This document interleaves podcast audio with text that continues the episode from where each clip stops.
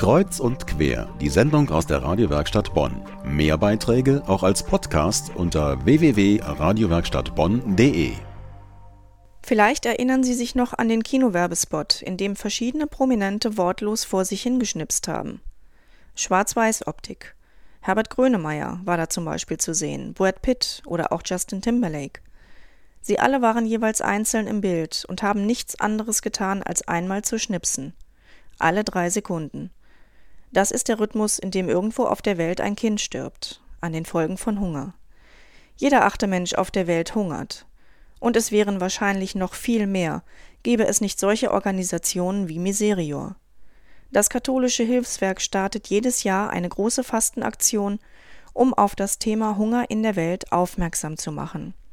Heute war der Startschuss für die diesjährige Aktion, die mit einer These auftritt, die einem sprichwörtlich im Hals stecken bleiben kann. Nicht nur Klimawandel und Nahrungsmittelspekulationen verursachen den Hunger, sagt Miserior, sondern auch, dass wir in Deutschland zu viel Fleisch essen.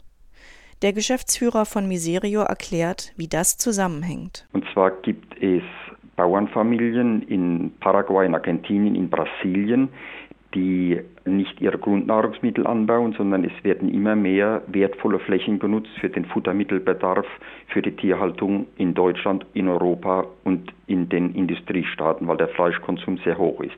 Das bedeutet, dass die Flächen und die guten Böden, die wertvollen Flächen in Konkurrenz stehen zwischen Futtermittelbedarf für Tiere und zwischen den Grundnahrungsmitteln für die Menschen, die lokal und national leben. Und diese Flächenkonkurrenz bedeutet dann, dass in der Regel die Preise für Grundnahrungsmittel steigen. Ich selbst habe in einer Gegend gelebt, in der 80 Prozent des Einkommens für Grundnahrungsmittel verwendet werden müssen. Wenn dann die Grundnahrungsmittel steigen aufgrund der Flächenkonkurrenz, weil weniger Nahrungsmittel angebaut werden, kommt es gleich zu 100 Prozent. Und Sie können sich vorstellen, wenn Sie alles, was Sie verdienen, zur Nahrung ausgeben, bleibt nichts übrig für Bildung, für Kleidung, für andere Bedürfnisse und für andere Notwendigkeiten. Monsignore Pirmin Spiegel war das. Er ist Hauptgeschäftsführer von Miserior. Heute hat die große Fastenaktion begonnen. Sie steht unter dem Motto Mut ist zu geben, wenn alle nehmen.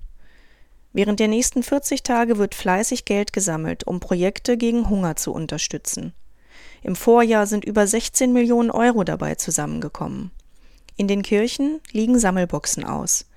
Die kann man zu einer kleinen Spardose falten und am 1. Aprilsonntag schmeißen dann traditionell auch Kinder ihr Erspartes in die Kollekte während des Gottesdienstes. Nachahmer willkommen.